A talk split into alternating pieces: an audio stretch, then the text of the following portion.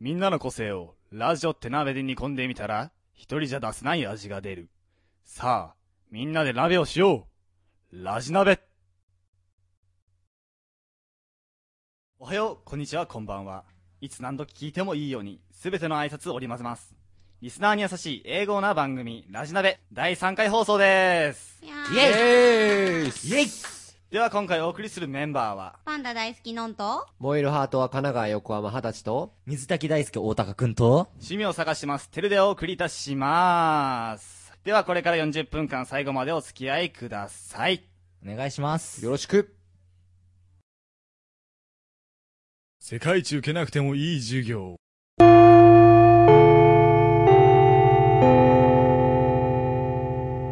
先生、俺今度無人島でサバイバルんですけど、どうしたら生き残れますかねいい質問だそれはなとその前にこの講義について説明しておこうこの講義は今後さほど役にも立たないことを熱く語っていくものだはいではテキスト38ページサバイバルのこの項目を見にながらやっていこううん先生、サバイバルって何が一番必要なんですかねそれは火を起こすこと水分食料を確保することだチャッカマンとかでないないえー、じゃあ虫眼鏡とかで太陽光じじじじじ虫眼鏡もないえー日が暮れたらおしまいじゃないか、うんえ、じゃあどうしたらいいのはいじゃあ説明していこはーいう火を起こす方法最初にやるべきことはこれだ火を起こさなければ何もできないからなうーん最も効率的に火を起こす方法それが弓切り式発火法というものだ弓切り式発火法というものはまっすぐな棒状の木弾力のある基板状の木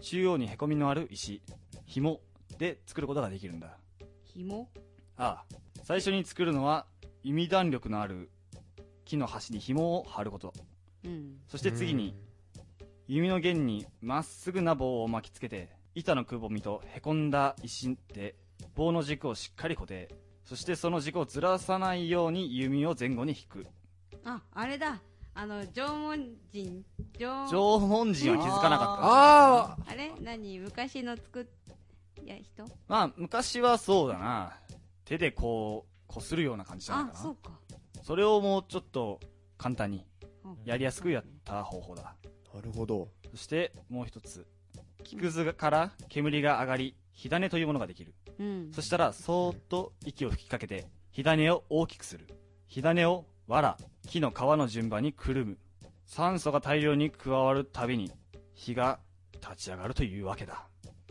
なんかすごい地道へまあ火を起こすことだからな難しそそれくらいは覚悟しないと生きていけないさ先生はやったことあるんですかないえーう。次に無人島生き残れね次に今じゃ考えられない。水を確保する方を教えよう人が生きるには1日2リットルの水分が必要らしい雨が降るか泉を見つけなければいけないがいずれもかなわぬ場合水の確保は決して簡単じゃないー何に集めるの何からそうだな草木が生む水まずは刈り取った青草をビニール袋に入れてしっかりと口を閉じるんだビニール袋あ先生どこから持ってくるんですかあ奇跡的に流れてくるのを待てえ。ええ、そんなあとは、それを太陽の下に放置しておくだけ。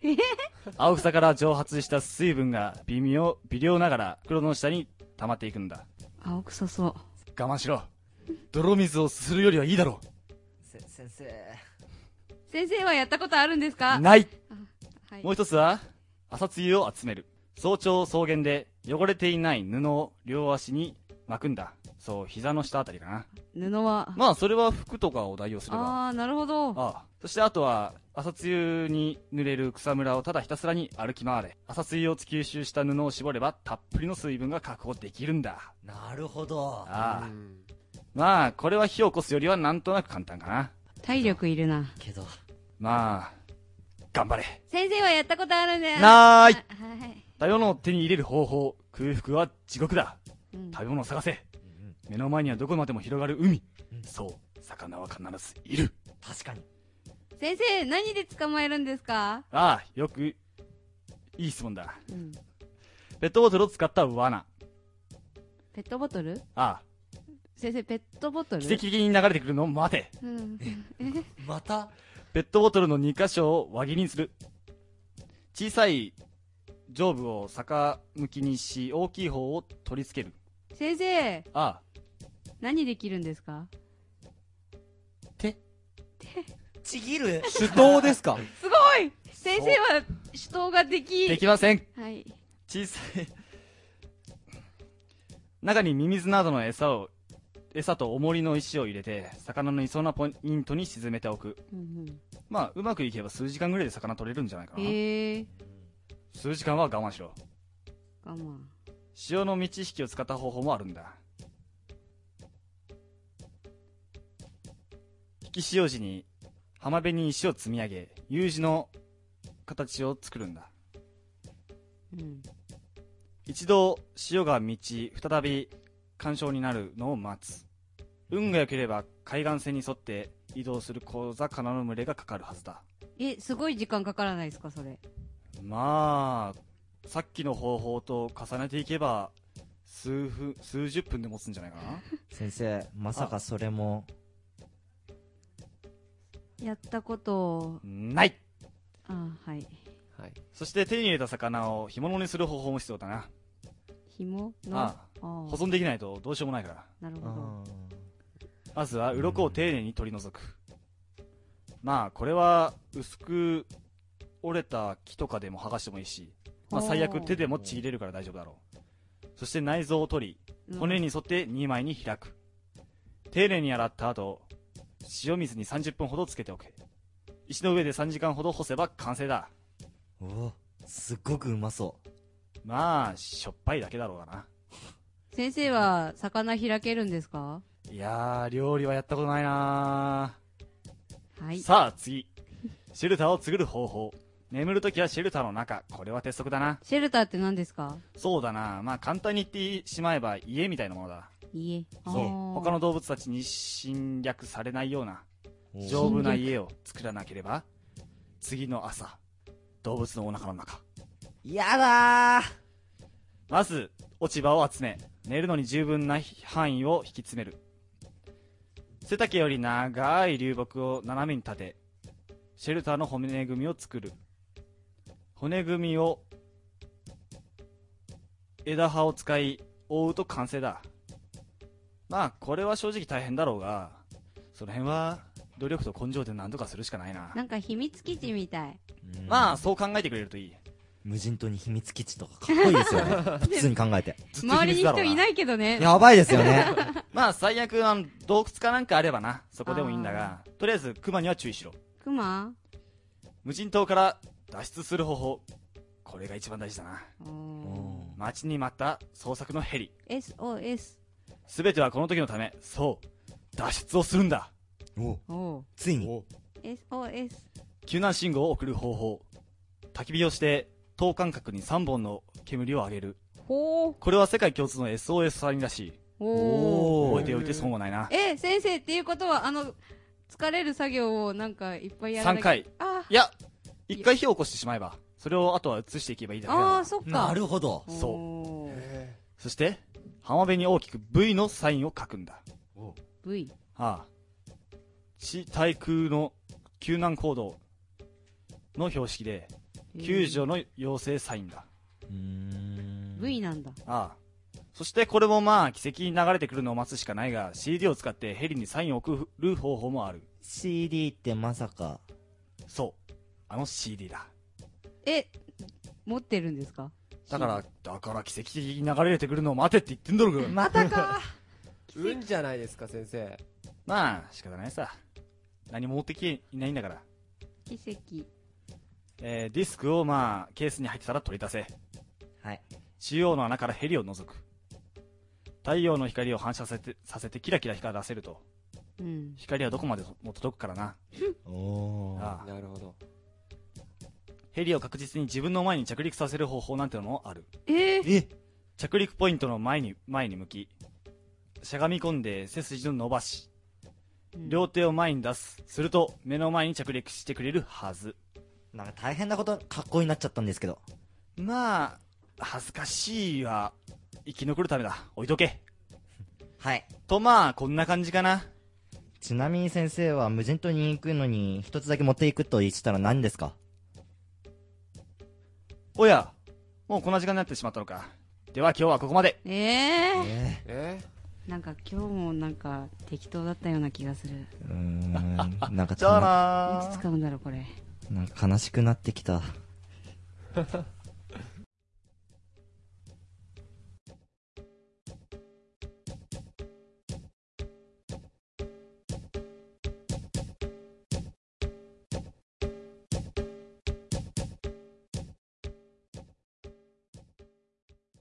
ラジナビここでニュースをお伝えします。一つ目のニュースです。ホテルで働くシェフが僕の友情を商品としてオークションで売り出そうと実際に出品しました。話題になっているこの商品の出品者はとあるホテルのシェフ。彼は最高額の入札者に最高の友情を提供することを保証しており、泣きたい時は僕の肩を喜んで貸してあげますとのこと。具体的には毎日メールや電話などで連絡を取り落札者を日々明るく元気づけてくれるということです出品者は今回友情っていう抽象的な商品を選んだのは僕自身を売りに出すよりはちょっと安全かなと思ったからと話しています友情の商品説明には僕のことをもう何年も会っていない親友だと思ってくださいと書かれておりもしあなたが契約終了となる1ヶ月後さらに続けて僕の友情が欲しいならお互いが納得した金額を支払ってくれれば友情期間を延長できますと付記されていますさらに注意書きとして落札者は出品者の家から近いところに住んでいなければならないとし落札者がそんなに怖そうでなければ実際に会うことも考慮することのことです続いてのニュースです今欧米で枕投げが白熱しています路上で枕投げをするクラブが続々と設立され参加者も増加傾向にあるということですしかしこれらの枕投げクラブには厳しい掟があるそうですとある枕投げクラブはサンフランシスコで今年のバレンタインデーに街中で戦闘を行い参加者は約200人に達しました警官もあえてこの行事を中止するようなことはせず戦闘後道路に散らかった枕の中身をみんなきれいに掃除したそうです現在この枕投げクラブは世界中で設立されておりアメリカイスラエルイギリスイタリアノルウェーで活動中2週間ほど前にはロシアでも設立され4月1日に念願の路上戦闘が実現したということです引き続きラジナベお楽しみください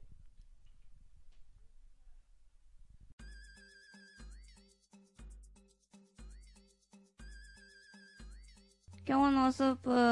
えーいはいはい。えーっと、今回は、やばかった話。はい、やばかったな話。みんなやばかった話とやばかかった、話いろいろあるかな。あーみややばかった、まあ、結構ありますよ。じゃあ、最初は、大高くんから。はい。この前そういえば、俺がチャリでぶっ飛んでった時うに、ん。おうほ隣におじいちゃんが走ってたんですよ、スクーターでへ。ーあーうん俺じゃんで、その時に T 字路だったんですよ。うん。で、それで、信号が青信号だったんで、チカチカ鳴ってると思って、俺もぶっ飛んでたんで、そのまま減速せずに突っ込んうでったんですよ。あーはいはいはいあ危ないはいなで、そしたら、おじいちゃんが、同じところにこう曲がってきて、T 字路のところに。お危な。で、そしたら、目の前で、おじいちゃんが事故って、マジで。 ギリギリ俺かわせたんですうんうんうよん。したら、おじいちゃんが、こう、危ねえと思って、こう、避けるじゃないですかうん。避けた先にまた曲がり方だったんで、さらによ曲がったんですよ。そしたらスリップして、事故りました。で、俺やべえと思って、そこ電話かけるじゃないですか。たら、119番かけて、で、それで、いや、やばいんです、やばいんです。おじいちゃんが、おじいちゃんが、みたいな感じで、本当に、何も言えなくて、あー、あそれは本当になりますよ、そういうのって。へーテンパって。ーへ。いや、そういううことになったことないね。なったことありませんか、みんな。事は故とか見たことはいなはいい。事故起こった後がさ、ほら、はい救急車が来たとか、い。あとはなんかうん、警察がこう、事故をした部分に現れたとかなります、なります。ぐらいを、あ、起こったんだなってことぐらいしかわかんないけど、目の前で起こったなんて、そんなことないよ。あえーそれで、大高くんはなんてもなかったの避けてくれたんで、ん無傷だったんですけへ、どーその後におじいちゃんなんて、な、なんせ、そうだよね。そうだよね。ヘルメットしててもやばいと思って、はいはいはいはいでもおじいちゃんは大丈夫大丈夫って言ってたんだけど、ずっと起き上がんないんですよ、口だけで。ああ。はあ。なるほどね。大変でした、本当に。びっくりしました、目の前でうんう。ん救急車が来て、はその後どうなったのい。で、はん一応搬送されて、うんで、君は大丈夫だよ、みたいな感じで。で状況説明も自分も落ち着いてきたんで状況説明後でしてうんでそれで警察の方にも連絡先はみたいな感じになってへえ本当すごいやばいんだやねばいびっくりしましリたアルでやばいんだねそれ本当にへ一発目がすごかったえまはいすはごいはいいちょっとなるほどねあ安全運転でお願いしまはいはいすはい次は二十歳くんはいえー自分はえっと神奈川からちょうど通っているのであははよく電車をよく使うんですうんはいはいで今回の話なんですが電車中に本を読んでたんですようんうんもでちょうど混雑している中でまあそれもやっちゃいけなかったんですが読みたい本があったので読んでたんですようほうほうそしたらたまたま電車の急ブレーキがかかってしまってあうんその急ブレーキがかかった時に隣のおじさんの靴を踏んでしまって地味まあそれでその人の顔見てまあ謝ったんですけどううんん向こうは「って言ってあ怖なんと足蹴ってきたんですよほうおうでそこから「すいません」って言って謝って、うんでその後まあえっ、と10分ぐらい、うんえっ、と電車通いの時間が40分ぐらいなんでううんん一応10その10分間その後は大丈夫だったんですけどまたカーブのところで急ブレーキをしちゃってその時うんマジで何もしてなかったんですけどその時の急ブレーキが半端なくてみんなズンって揺れたんですよはいはいでその時また例のおっさんの足踏んじ ゃって、握手しろよその時のおっさんの顔見てうんもう怖くてでその後そのおっさんがちょうど俺に胸ぐらつかもうとしたところの手が来た時に、ちょうど駅員さんの声が流れておみんなが静まり返ってとかって言って済んだみたいな危ねえそれだけで切れるおっえさんすごいがべはいひどいなあ怖いと本当にあれは怖かったですね足くらいだったら全然踏まれますーまあ踏まれねますだっけどてね踏自分まれま満す員電車だしねうんまあ振られ踏まれちゃうのが当たり前かなぐらいのねよかったねあーなよんかかったされなくて多分ストレスだったと思うんですよね、うんはいうんちょうどはいはいはいはい椅子とかその人俺と同じ時間同じとこで、うんえっと乗った人で、うんもうずーっと立ちっぱだったんでうん多分あー座れなかったのでちょっと気分が悪かったんじゃないかなあっのて人混みもちょっと苦手だったりするのかねそう、うんはいはいはい更年期障害とかあったのかなうんそうかもしじれゃまあてるくんは何かあったそうですねああそうあれ山手線ってあるじゃないですかうんあのずーっと同じ道をぐるぐる回っていく、うんうんんあれに乗ったんですね、うんあの目的地が、あの友達と秋葉原で集合っていうところだったんですようんそあーよく覚えてないんですけどそこからまた違うところに移動するのかな、うんまあそんな感じで、あのまあ、駅に着くじゃないですか、うんうんあの地元のうんせんうんで地元の駅に着いて切符を買ってうんよし、うんじゃあ電車乗ろうかなって思ったら外人5人がうん「Hey you! 話しかけてきたの Me? みたいな感じになっちゃうじゃないですか。うん、うん、え、いや、イエスみたいな。もう困った時はイエスでいいやって思っちゃって、イエス言っちゃったら、あの、どうやら質問したかったらしくって、うんうんあの、なんとかかんとかステーションうん、あ秋葉原みたいな。ステーション秋葉原秋葉原に行きたいのかみたいなうんうん感じになったんだけど、うんそれをどうやって説明するか。おう一緒に行こう的なそう、例えばこれが、今山手線に乗ったらいいんだけど、地元の駅だから、うあんそあの山手線の乗り換えとかそういうのも説明しなきゃいけないからあ地元はどこなのー難しいね地元はあの浦安ってところなんですけどあ浦安かまあ、千葉県のところなんですね、うんあまあ、よくわかんない人はちょっと調べてみてください、ううんんでねそっからまあそう本当はねそうやって一緒に自分も秋葉原行きだからついていけばよかったんだけどうん あのそんなこと全然考えられなくてあのえーえーあのなんとか駅なんとかステーションなんとかステーションなんとか駅とか駅とかステーションとかところどころ日本語が混ざってるねそうそうそうそう日本語イングリッシュみたいなそう。でもそれだけでもやばいのにさ、うん外人の黒人が3人ぐらい、白人が2人ぐらいで、でけえの。うんうんだから、どの高くいよらいねうん80とか90はあるんだと思います。すげえ2メートル近いそう。で、結局、あの、あ、俺も秋葉原行きだから一緒についていけばいいんだと思って、うんうんこう、一緒に行ったのよ。ううんんあの、その、5人の90メートル超えのうんおっさんたち と、すごいうんいかついね普通にやばいよねそう。もうボディーランゲージでなんとかだったんだけどう、んまあ、その後なんとかかんとか、なんとか行けたんだけど、うんまあ、外人5人をうん相手にするのは怖かったよっていうやば話でいした、ねあやばいねすごいこれは威圧感がやばいそうそうそう。 なんかみんな結構すごいことしてるんだ。まあ、そのくらいですけどね。もう私は、あれだよ。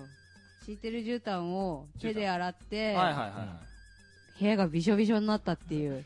え、乾かしてないんですかいや、乾かし、乾かそうと思って、洗い場から、はい。洗って、でも、手で洗っちゃったから脱水ができなくて、ああ、なるほど。力が足りない的あな。で、走ったらいけるかなと思 って、ベランダに、はいベランダにわーって走って持ってって、はいこう、一生懸命こうやってさ、なんていうの、はい引っ掛けやりまするねところに引っはい掛けて、で、干せたと思って、振り向いたら部屋中がびしょびしょになってて う、わうわで、やばいと思って、どうしようかなって考えてるときに、なんか、変な音がするの。水がはいはいバーっはいてはいはい、びしょびしょって音して、何と思って、またその、絨毯の方振り向いたら、あの、私3階に住んでるんだけど、マンション。はいはいはいはい。 1階に、大量の水がバー って、ベランダの方に流れてて、えー、迷惑ごめんなさいっていう感じでやばかった。なるほどね。 ということ。で、はいはい。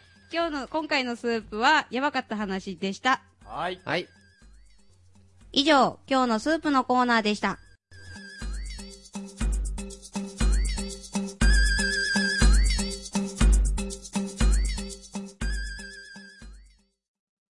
ラジナ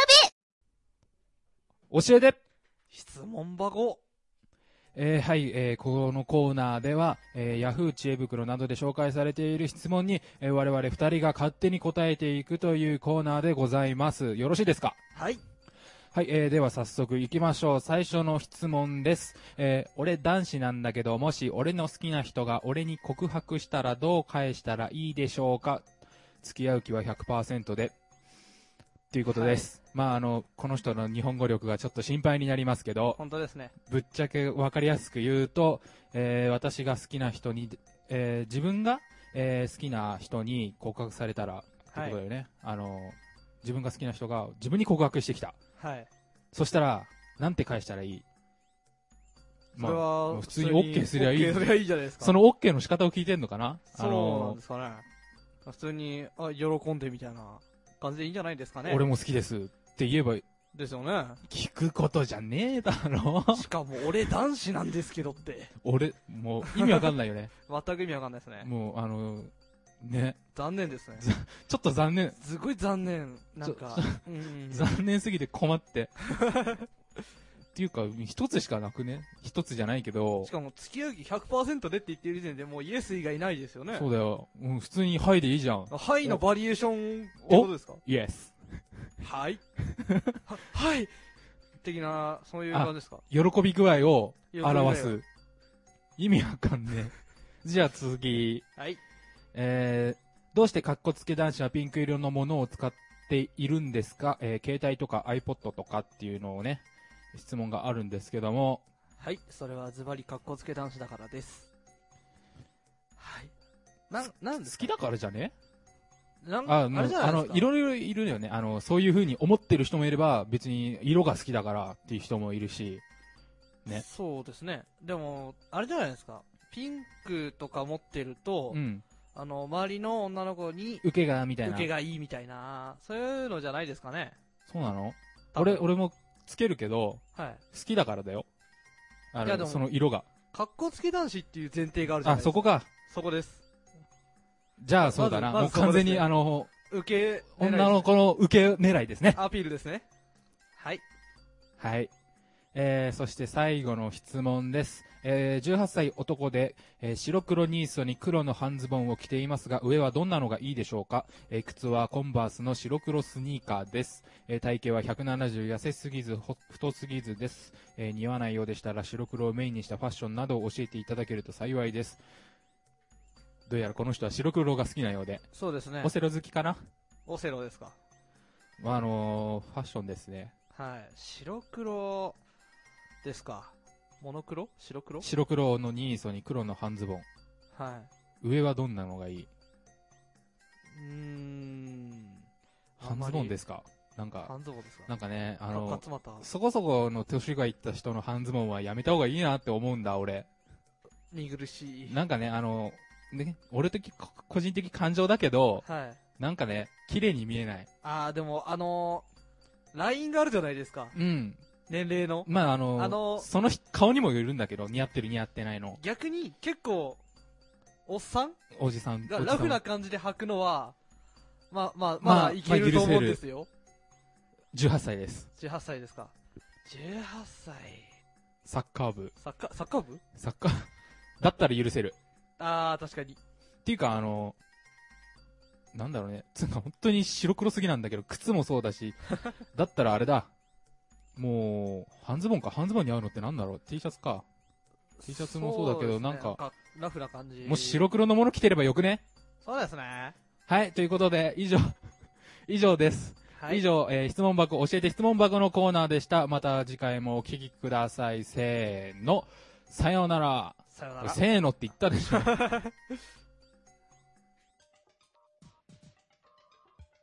トレハン。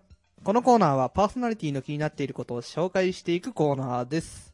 はい、今回も前回と同じ形式で、3人が紹介して私が1つ選ぶという感じでやらせていただきたいと思います。はうい。んうん。はい、じゃあまず、大高。はい。えー、っとですね、東京の江戸川区葛西に超ハイテクの地下の駐輪場があるんですよ。おー。そこにできたのが、えっと、自転車の駐輪場地下の駐輪場なんですよ。地下の駐輪場。地下。はあ。で、それで収容台数は9400台。おー、すごい多い。多いな。で、走行費が、なんと70億円かかったんですよ。で、どこら辺がはハイテクかというとう、ん。なんと、台があるらしくって、置はくい、はいじはい。自転車をうん。。はいい。置く台があるらしくって、それが回転しながら地下深く深くへ。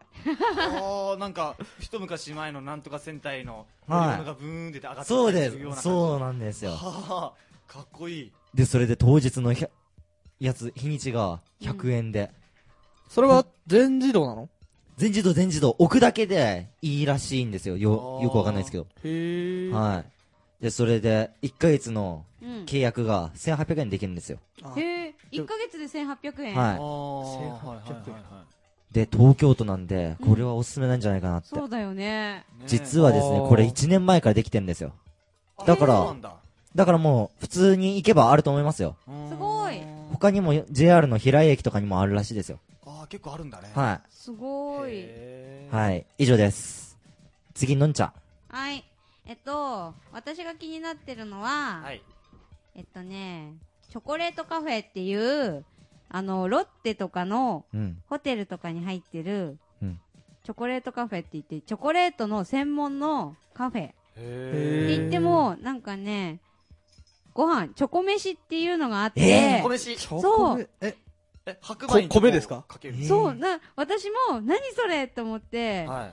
なんか見てみたら、なんかね、カレーライスとかに、カレーの中にチョコを入れるとか、あーなん、か、ソテーされたお肉とかにチョコレートをかけて食べるとか、へえ。えーそう、聞いてみる分には美味しいのかなって思っちゃいますけど。なんか辛いカレーだからこそ、うんそのなんか、うんうん苦くて甘いチョコレートを足すことによって、また深みが出るっていう。まろやあかーここが出るらしいですよね。隠し味なんでもとか言われますもんね。なるほそど。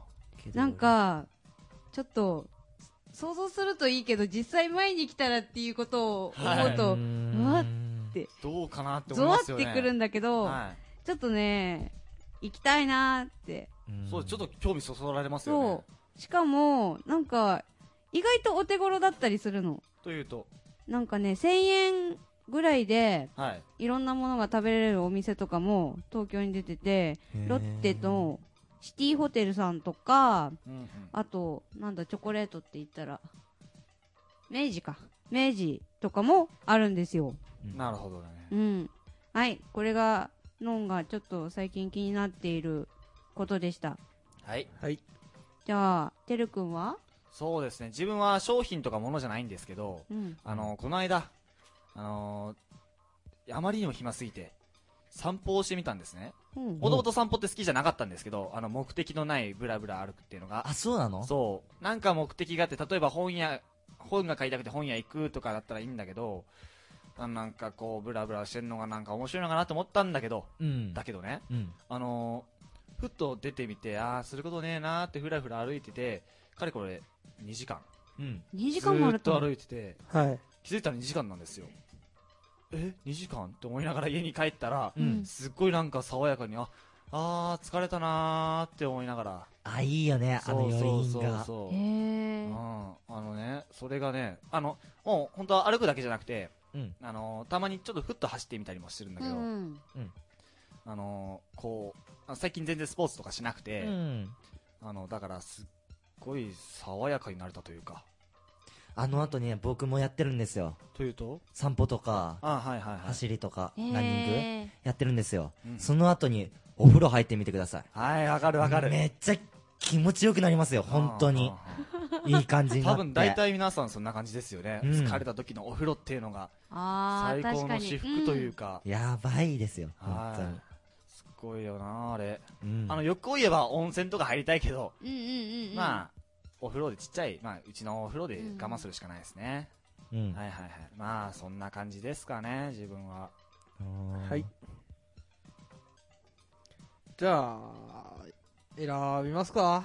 選びましょおう。願いします選んじゃいますかじゃあ、はい。えー、今回のうんデストーブトレハントレハンで。は、わは貯めてますね貯めてますねじゃんじゃんじゃんじゃんじゃんじゃんじゃんじゃん。大高、うわあ選ばれましたあれ、まあ、さすがに全自動もね。うんしかも1800円だからね月ありがとうござ いますだ。って1年前、ありがとうござ います。置いてみたいと思いますもんね。駐輪場って、なんかめんどくさいですもんねうー。んいちいちと場所取りとか、そう。いろいろあっ詰めてなきゃいけないですもんね。空いてなかったら。うんはい。うんなるほどねそれを全自動でっていうのは楽ですいいねねあーありがとうございます。はいなんかは、いなんかありがとうございます。はいじゃあ以上トレハンでした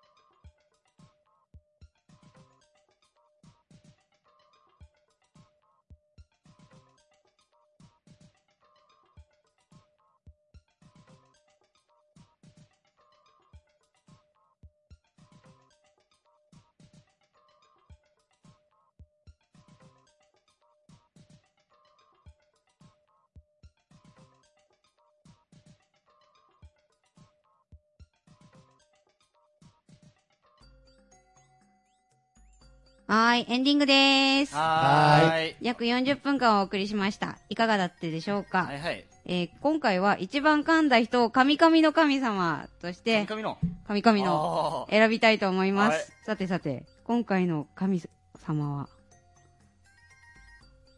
えー、今回の神様はテル俺私最後にしゃ噛んだのにあなんだうーわ、マジか。りがとうてるくん僕は、神だ。ははいということであ、これ、流された。はいということで、はい神様から大切なお知らせがありますはいはい。えー、っと、ホームページ、皆さん知ってますかねホームページにお手紙を送ることができるようになりました。おうはい。このタイトルのみ左ですかね。左下のところに、お手紙はこちらというマークがあるんで、そちらをクリックしてもらうと、ラジナベポストというものが出てくるんで、うんそこにお名前、ハンドルネームで、ハンドルネームじゃない。 また噛んじゃった。ラジオネームラジオネームや、そのペンネームとかでお書きください。で、あと性別と、都道府県、職業、メールアドレスを書くところが、こ書くところがあるので、そこらに書き込んでもらって、最後に、ラジオこうした方がいいよとか、面白かったですとか、そういうメッセージをぜひ入れてください。はいはい。それでは次回もお聞きくださいはーい。